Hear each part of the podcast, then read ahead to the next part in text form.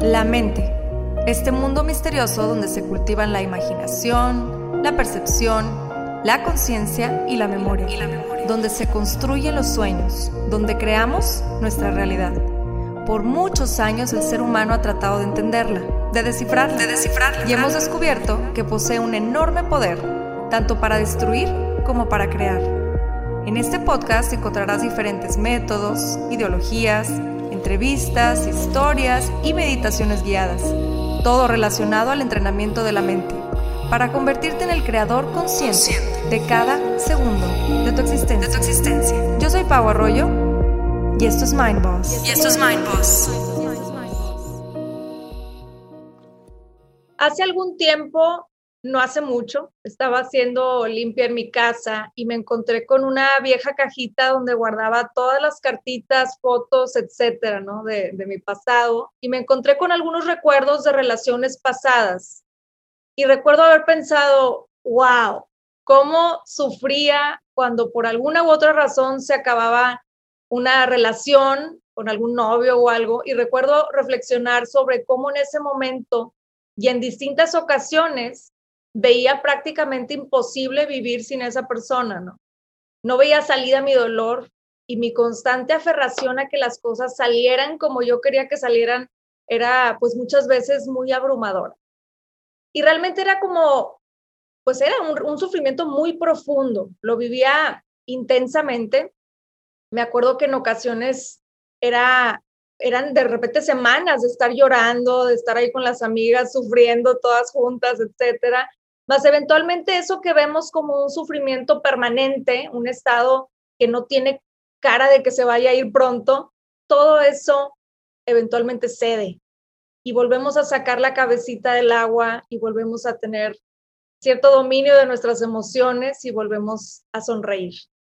Hay quienes dicen que no, hay quienes dicen yo no he vuelto a sonreír, llevo, no sé, tres años, cinco años, veinte años con este duelo, hay quienes superan esas rupturas amorosas a la semana, al mes. Hay de todo tipo de casos, ¿no? Más creo que lo importante de estos procesos dolorosos es darnos cuenta, estar conscientes de cómo los estamos viviendo. ¿Y por qué creo que es importante? Porque entonces, si hay una siguiente vez, ya vamos más preparadas o preparados y creo que estaremos de acuerdo en que pues el dolor, el sufrimiento aunque muy necesario en ocasiones de la vida, no es muy agradable. Así que si tenemos en nuestras manos y en la medida de lo posible el evitarnos sufrir, pues qué mejor, ¿no? A lo largo de mi vida, tomándome como ejemplo, me he dado cuenta que los procesos de soltar son de los más difíciles para mí, porque al ser humano, de cierta manera, lo hace sentirse bien el conocer, el tener las cosas seguras, y pues le da precisamente eso, ¿no? Seguridad. Y cuando hemos formado un vínculo tan fuerte, unido por el amor con alguien más, estamos también formando, idealmente, este vínculo de seguridad y confianza. Así que llega un punto en el que resulta pues bastante difícil desapegarse de aquello, ¿no? Eh, también lo he visto en muchas amigas, amigos, en familiares, en pacientes, más muy pocas veces he visto que la persona o incluso yo me cuestione cuál fue el impacto emocional que tuvo esta ruptura en mí, en mi cuerpo, en mi mente, en mi ser. Y creo que es un cuestionamiento que en lo personal me serviría muchísimo y pienso que a todos los que escuchan hoy este episodio también. Es por eso que para este tema estuve buscando meticulosamente a la persona indicada y bueno, hace algunos años decidí entrar al diplomado de logoterapia, en donde conocí a grandes maestros y maestras de vida, personas que quiero tener cerca siempre por todas las lecciones que constantemente pues me dejan, muchas veces sin ni siquiera ellos saberlo, ¿no? Y mi invitada de hoy es una de esas grandes maestras. Cuando conoces a Ross, inmediatamente te atrapa su personalidad relajada, más al mismo tiempo enfocada, consciente, siempre radiante, con algo positivo que aportar en todo momento. Rosa es coach y terapeuta tanatóloga humanista y logoterapeuta.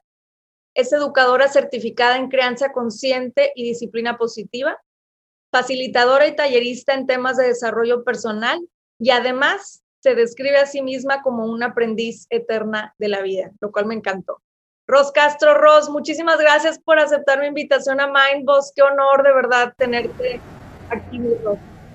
No, un gusto, Pau, al contrario, mil gracias, un honor eh, estar aquí con todo tu público, con todas las personas que te siguen y pues dejar aquí una semillita o un granito de, de arena de lo que, así como tú dices, también desde la experiencia pues he vivido y pues también vertir un poquito de lo que me han enseñado otros maestros y los propios consultantes, los propios dolientes. Hace poquito leía este un libro de Víctor Frank que se llama El hombre doliente y antes a mí como que la me gustaba llamar a las personas eh, consultantes, como que me resistía a decirles pacientes porque veía más como el concepto de paciente como alguien pasivo que está esperando que alguien le resuelva. Yo decía, la gente que viene conmigo es gente proactiva, que cree que tiene el poder de sacar adelante sus cosas. Y aprendí de esta parte de Víctor Frank que paciente viene de doliente, de dolor, el que llega con un dolor y, que busca de alguna manera sanarlo sin evitarlo, vivir el proceso y como dices tú, evitar ese sufrimiento innecesario. Ros, en tu larga trayectoria como terapeuta, ¿te podría decir, te quiero preguntar si se podría decir que la mayoría de los casos son por rupturas amorosas, sea, divorcios, etcétera, en tu experiencia? Mira, ahorita en este tiempo de, de pandemia, yo creo que de alguna manera, como dicen por ahí, la vida te va, te va llevando a, aprendizajes, a darte cuenta. Y la mayoría de mi tiempo trabajando como terapeuta o, en la parte tanatológica, eh, la mayoría de los temas, eh, eh, en mi consulta el 90% son mujeres y el, el, 10% restante son los hombres, cada vez es más, pero sí, la mayoría han sido mujeres y eran por temas de pareja, de separaciones, de actualmente hay mucho tema también en la parte de que las mujeres estaban batallando para encontrar un compañero. Ajá, entonces también, también ese es un tema, un duelo que ahorita estamos este, experimentando las, las mujeres en, estos tiempos. Y pues desafortunadamente a partir de la pandemia, pues sí ha venido mucho el tema pues del duelo por, por muerte, ¿verdad? Pero sigue esa combinación entre el tema de la vida, de la pareja, del amor.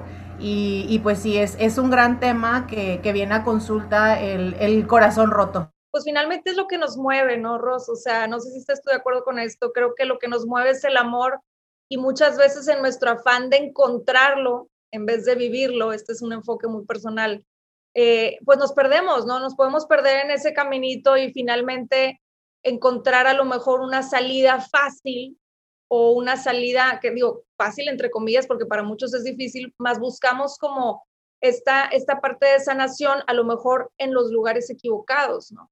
Ahora, ¿cuáles crees tú que sean los obstáculos más comunes a los que se enfrentan las parejas hoy en día?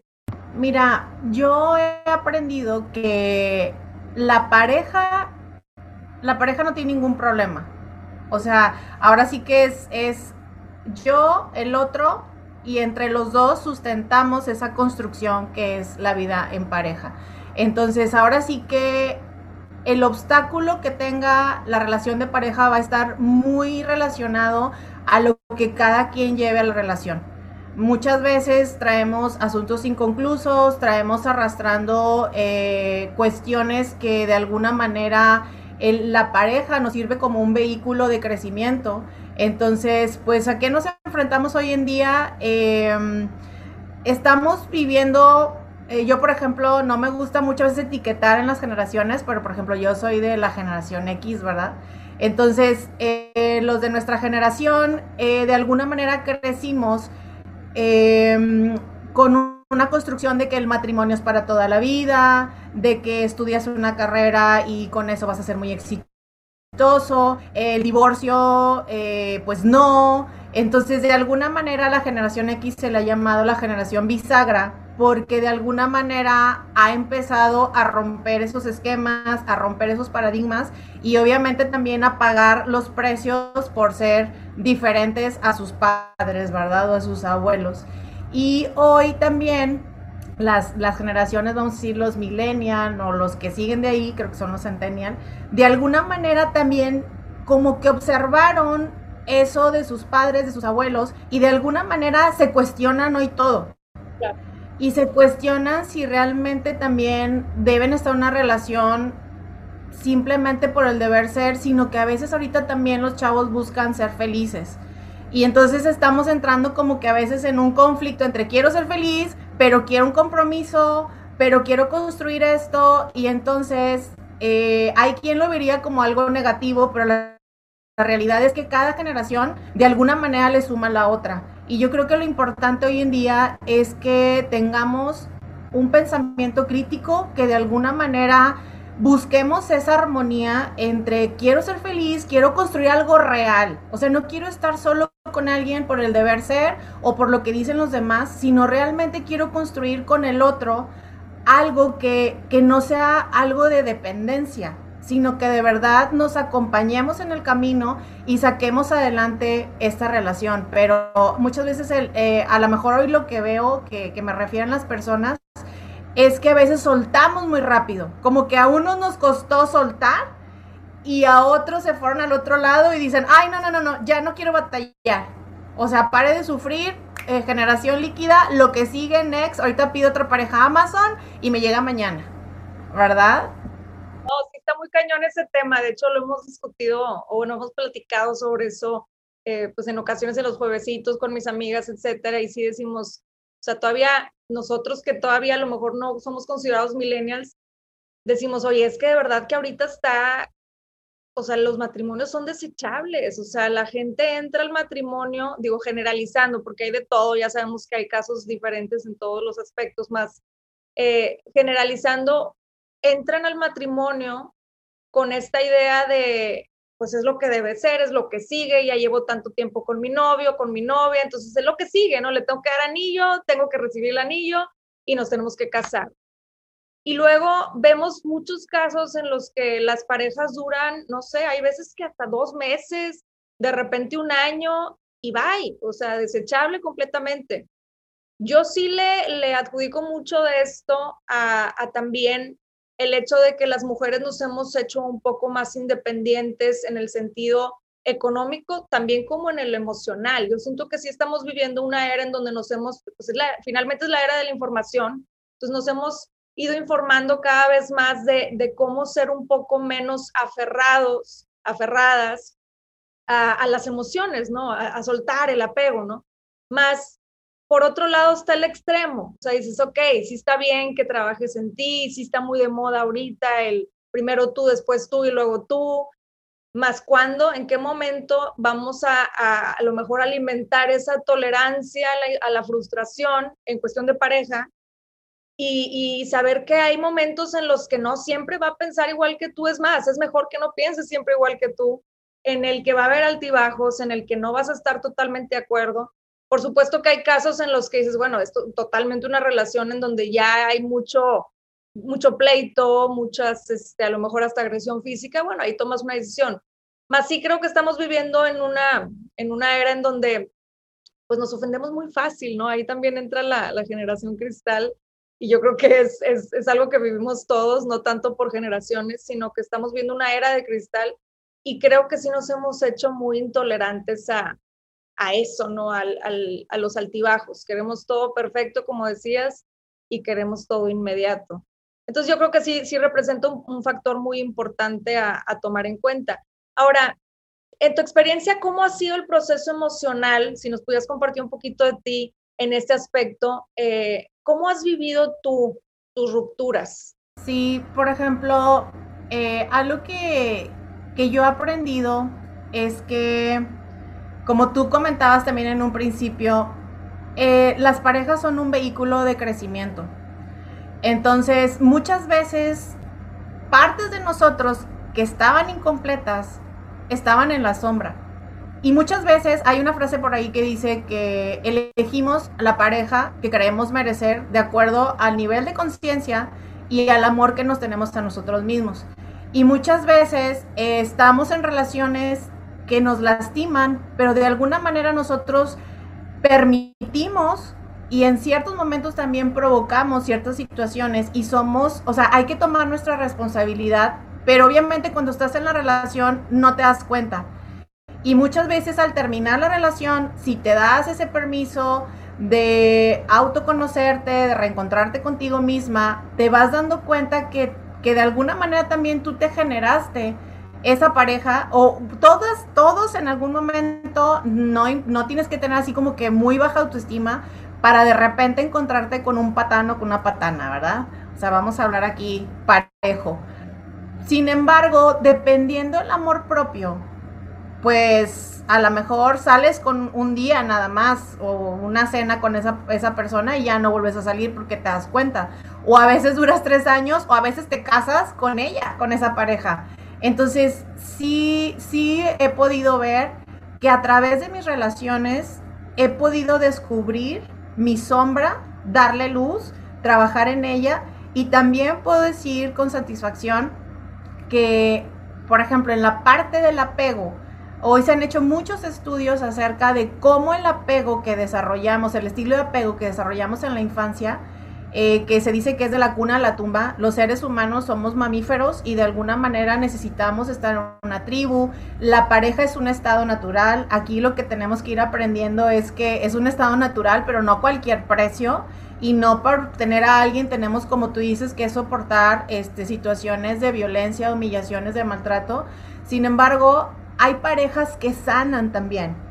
Y no es que la pareja venga y te llene algo, sino que a través de la mirada, a través de esa importancia y el trato que te dan, que muchas veces si tú tienes una baja autoestima o un bajo o un pobre autoconcepto, a veces no sabes reconocer a las buenas parejas.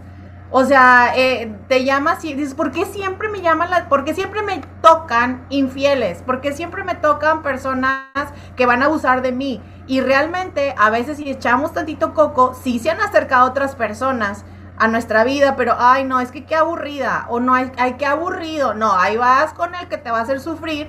Y ahí cuando ya se nos rompe el corazoncito, pues es una gran oportunidad para, para recoger los pedacitos y ver desde donde yo también me hago responsable y estuve y elegí a esa pareja. Entonces, las parejas, obviamente en un inicio, cuando terminamos, y dependiendo también cómo terminas, porque a veces puede ser, no es lo mismo que te corten que tú cortes. Y no es lo mismo que también cortes porque ya no funcionaban las cosas o que los termines porque descubriste una infidelidad. O sea, ahora sí que hay un abanico de posibilidades de cómo se llega a un rompimiento. Aquí lo importante es que al final nos demos ese espacio y esa oportunidad y no brinquemos luego, luego otra relación para recuperarnos, estar con nosotros y ser después personas listas para que también estar, ser agradables para la otra persona, no nada más ir todas vacías, este, ahora sí que también dicen que cuando uno todavía no se recupera de una relación y ya anda, eh, invita a alguien a cenar, dicen que realmente le invitas a lavar los platos, porque pues no, todavía no estás listo para, para de alguna manera sanar eso. Yo creo que estamos muy, eh, ya tenemos este conocimiento de que si, terminas una relación e inmediatamente entras a otra sin estar lista, listo, sin estar preparado, preparada, sin haber realmente hecho ese trabajo introspección y darte cuenta cuál fue el impacto emocional finalmente de, de esa ruptura, a lo mejor vas inconscientemente a buscar lo mismo, o inconscientemente vas a buscar lo que no te está funcionando. Y es cuando entra esta parte que mencionabas ahorita de, es que ¿por qué siempre me toca el mismo tipo de persona? Pues no es que te toque, es que ahí está tu enfoque, porque no has sanado, no has hecho ese trabajo de introspección realmente a, tocar fondo y decir, esto es en lo que yo estoy fallando y esto es lo que estoy buscando constantemente y atrayendo, ¿no? Yo creo mucho, Ross, en, en el poder de la, de la atracción siento que, es, bueno, más bien no siento, creo firmemente que, que como andamos energéticamente es lo que vamos a traer finalmente. Entonces, si estamos en un estado de constante estrés, de constante preocupación, por ejemplo, ahorita que mencionabas que muchos de las nuevas generaciones tienen problema para o, ven un obstáculo para atraer a una pareja, que sí lo he visto yo también mucho en, las nuevas generaciones, que dices, wow, o sea, qué loco que estén batallando para encontrar una pareja habiendo tanta gente, ¿no? Más yo creo que eso también es mucho del miedo, la energía que traen de miedo dentro de sí mismos, de sí mismas, porque es un miedo al fracaso, es un miedo al dolor, a la emoción de, de pues sí, finalmente del sufrimiento, ¿no? Entonces, creo que nos, nos hemos vuelto un poco intolerantes a esto porque estamos constantemente buscando la perfección y realmente no existe, ¿sí?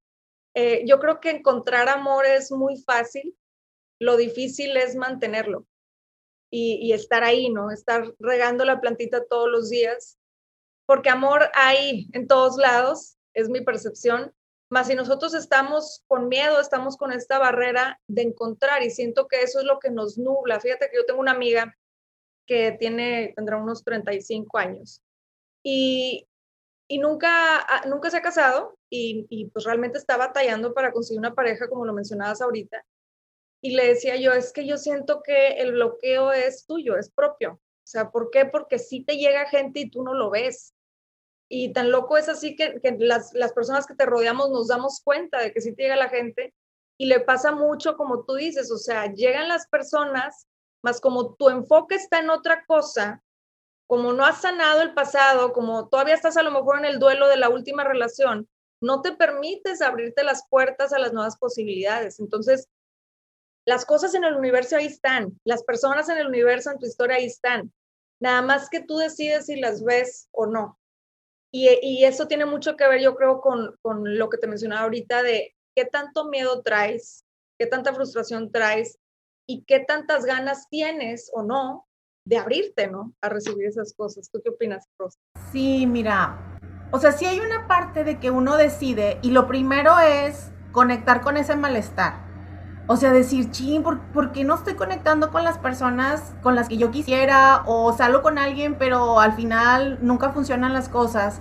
Y ahí es donde uno se echa ese clavado hacia adentro a conocernos, a ver desde dónde estoy actuando, revisar mis mis pensamientos, porque a veces este, no me doy cuenta que estoy viendo al otro, o sea, estoy saliendo con alguien, pero ya lo estoy como que todo lo que hice interpretando desde un lugar, sí de seguro por esto, sí de seguro por lo otro, o hace así el ojo y dices, ah, ya lo hice igual que aquel, ya de seguro se va a ir para allá. Entonces ya vamos como predispuestos a que las cosas no funcionen y como tú dices, donde pones la atención, pues eso es lo que va a crecer y pues si yo creo que está bien difícil, pues concedido, sí está bien difícil.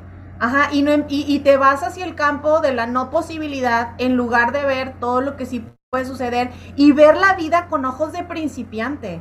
Que cada persona que llegue a ti sea como que, que sea súper curiosa como una niña o como un niño y, y, dejarte sorprender por el otro que tienes enfrente. Y, y a veces también salir con otras personas que tú dices, nunca se me ocurriría salir con una persona así porque tenía la impresión de que iba a ser bien aburrido o que este no es mi tipo. Y a veces cuando dejamos eso a un lado y dices tú, a ver, tú de verdad quieres conocer, porque fíjate, en las parejas a veces uno cree que el amor, que el amor como que nos va a llegar. O sea, sí, el amor, como tú dices, todo está ahí afuera. El detalle es que también de repente no nos damos cuenta que las cosas hay que trabajarlas. O sea, toda la vida y todo lo que vale conlleva un esfuerzo. Y ese esfuerzo, si tú de verdad dices, quiero una pareja y tengo la intención, entonces, todo ese esfuerzo que tú le pongas te vas a ver sabroso y no va a ser como que, ay, qué flojera, qué peso, buscar, intentarle. Ah, entonces, pues revisa bien si de verdad quieres una pareja, porque a lo mejor en el fondo no la quiero y me estoy engañando. Exacto, o también ahorita, ahorita que estás mencionando eso se me vino a la mente, también preguntarte, ¿para qué quiero una pareja? Porque muchas veces dices, o sea, a ver, ¿cuál es mi para qué? quiero una, ¿por qué quiero una pareja? A lo mejor te pueden salir miles, ¿por qué? Porque es lo que la sociedad dicta, porque si no me voy a sentir sola, porque X. ¿Para qué la quieres? O sea, y eso creo que nos ancla un poquito más al futuro y ver más allá de lo que estás viendo en este momento, ver más allá de nuestras narices, como dirían, ¿no?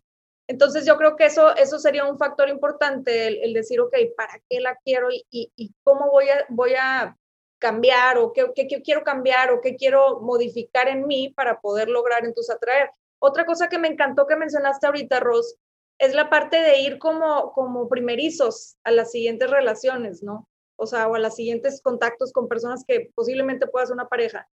Porque sí es cierto, o sea, cargamos con el equipaje siempre y con el personaje de, no, es que a mí me gustan así, así, así, así. Yo ya tuve esta y esta y esta y esta experiencia. Entonces vas con todo eso a conocer a esta nueva persona y realmente no te das esa oportunidad porque ya, como decías ahorita, ya lo estás viendo desde, ah, me hizo esta cara porque esto, ya se está pareciendo al otro esto, poco rojo, poco rojo. Sí, y fíjate, ahorita que decías eso, se me, se me figuró como de que voy con todas las parejas y es como que llego yo y está, estoy con todos al mismo tiempo, o sea, no estoy con la persona, no estoy en el presente con, con ese ser que tengo y que puedo descubrir muchas cosas, o no, y a lo mejor esa persona se queda en que pues es una muy linda persona, pero no estamos en sincronía. Y, por eso es bien importante conocerme, o sea, ir al mundo de las relaciones, pero sabiendo cuáles son mis valores, cuáles son mis no negociables y no ir con hambre al súper. O sea, porque no porque yo salga con alguien, tampoco sentirme obligada como que, ay, como ya me invitó, ahora tengo que salir con él. O sea, no.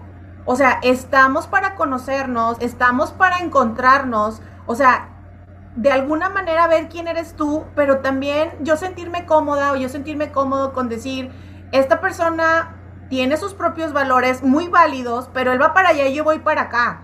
Yo quiero hijos, él dice que no, está bien, no, no quiere, es, pero de alguna manera decir, yo sé muy bien lo que quiero, pero no salgo desde la carencia o como tú dices, saber bien para qué. Porque a veces nada más, nada más quiero una pareja porque mi abuelita me está presionando que no se quiere a la tumba sin conocer un nieto de, de mío.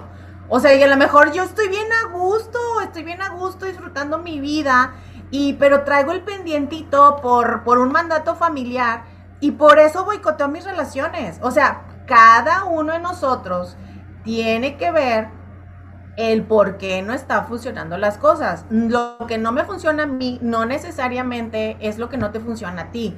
Y por eso la importancia de que uno trabaje en conocerse para saber qué onda, qué está pasando, ¿verdad? Estás como medio ciega. ¿Por qué crees tú que a veces nos afecta tanto, tanto el romper lazos en, con, con alguna pareja? Porque como les comentaba hace rato, como te comentaba hace rato, la pareja haz de cuenta que es un espejo. O sea, yo me acuerdo que una vez un maestro me dijo, nadie se casa o nadie anda en una relación con un desconocido. Y yo decía, ah, caray, ¿cómo? ¿Reencarnación o qué onda? Pero más bien se refería a que inconscientemente nos sentimos atraídos a aquellas personas que nos van a ayudar a sanar procesos que traemos ahí resolver.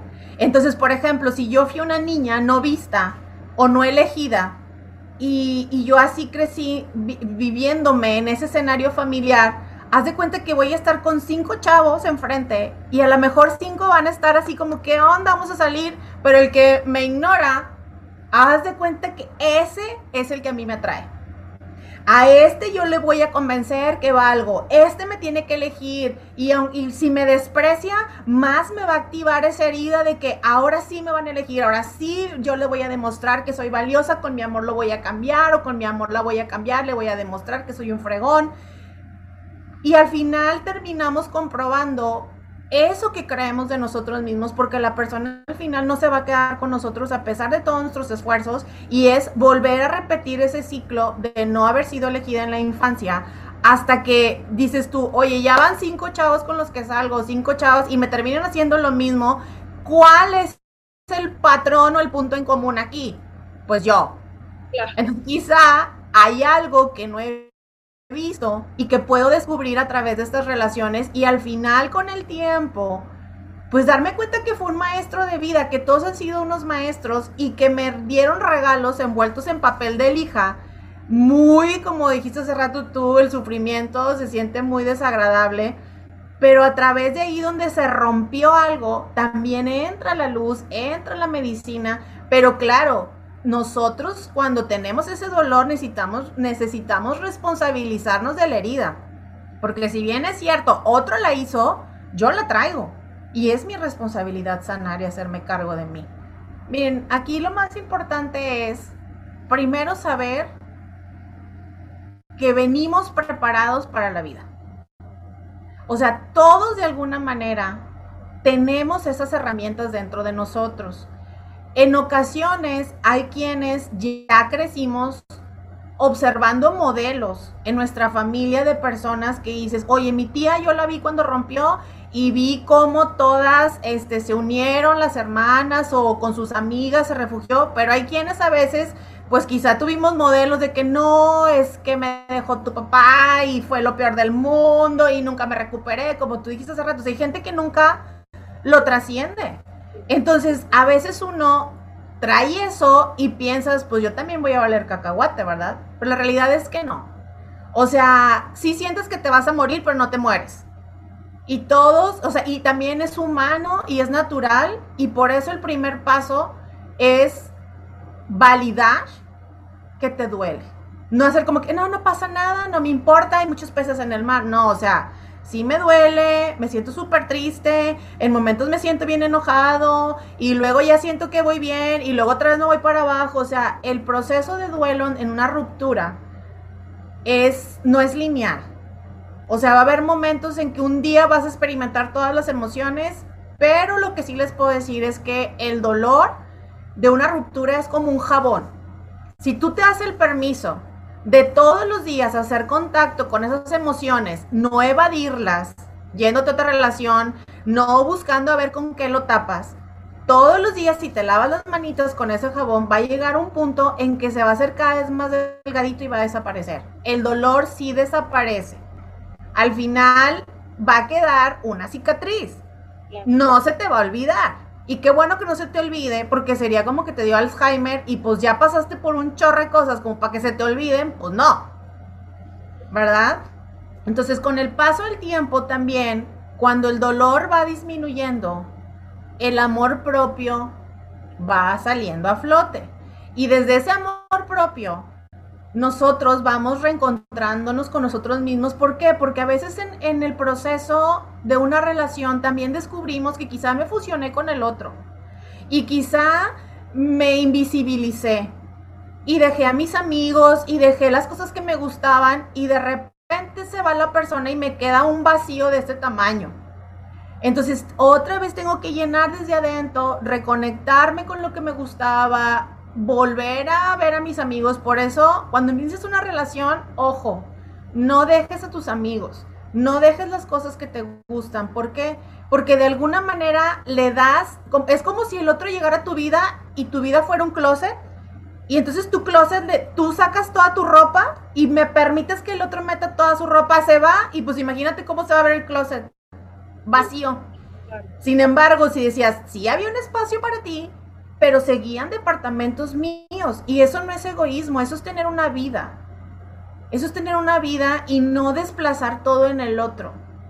Pero a veces creemos que amar es dar todo. Y amar no es dar todo.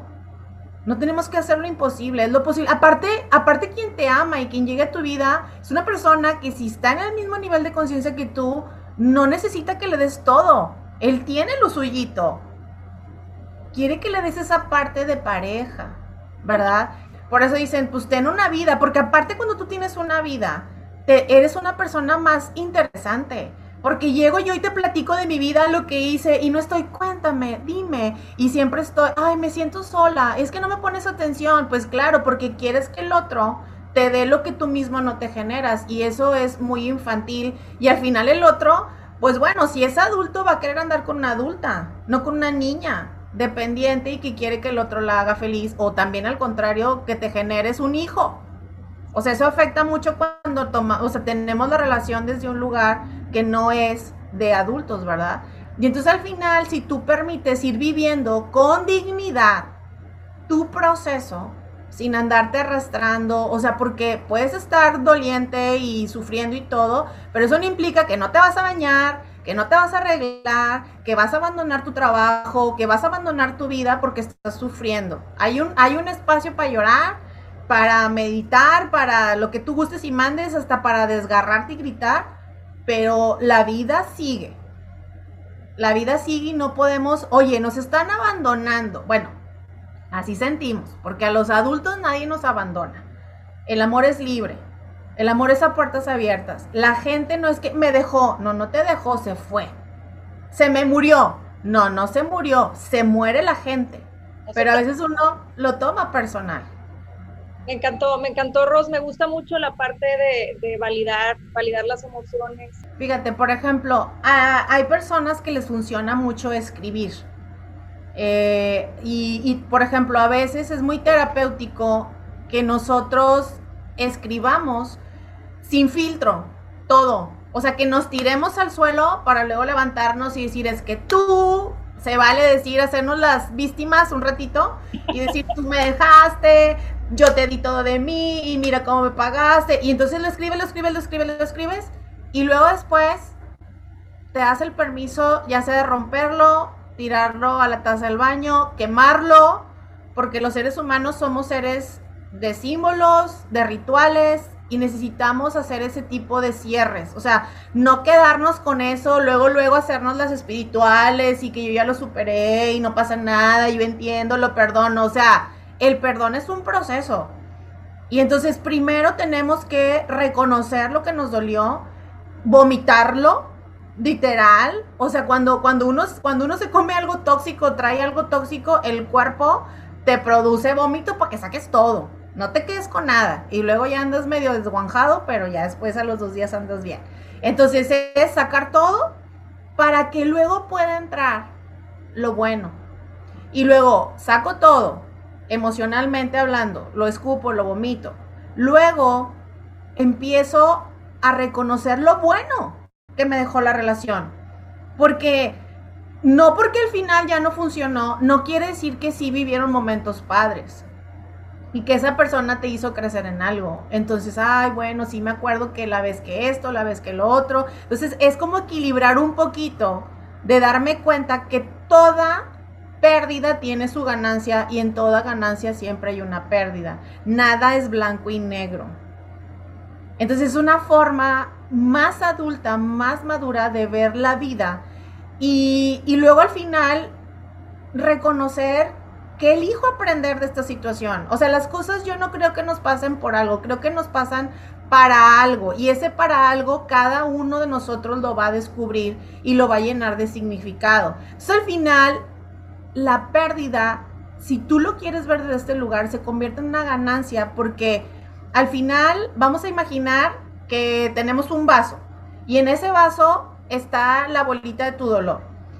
De alguna manera, esta experiencia no porque tú la elabores o la trabajes o la integres, se va a hacer más pequeña la experiencia. La experiencia iba a quedar. El detalle es que cuando tú la recuerdes en el futuro, como tú que sacaste la cajita, tú estabas de este tamaño, la experiencia es de este tamaño y ahora tú estás de este tamaño y la experiencia está igual y pareciera que esa se hizo pequeña. No, tú creciste. Y de eso se trata la vida, de que nos pasen cosas pero nosotros salgamos más grandes. Eso también hay quien le llama resiliencia, como las espadas de los samuráis que las meten, las golpean, las meten otra vez al fuego y ya creo que las meten 300 veces y, ya después esas son espadas que casi son irrompibles. ¿Por qué? O como qué sabios son los japoneses, hay muchas, hay muchas enseñanzas de su cultura, o por ejemplo el arte este del kintsugi, creo que se llama, o sea, de que si lo has escuchado, es un platito, ¿no? Que cuando se quiebra, lo unen con, un líquido dorado. Y ahí están las marcas.